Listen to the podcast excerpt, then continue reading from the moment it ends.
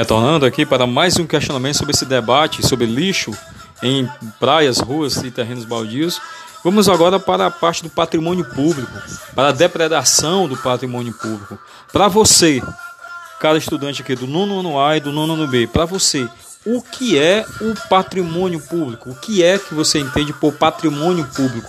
Patrimônio é algo que pertence a alguém ou a alguém ou a determinado número de pessoas. Para você, o que é patrimônio público?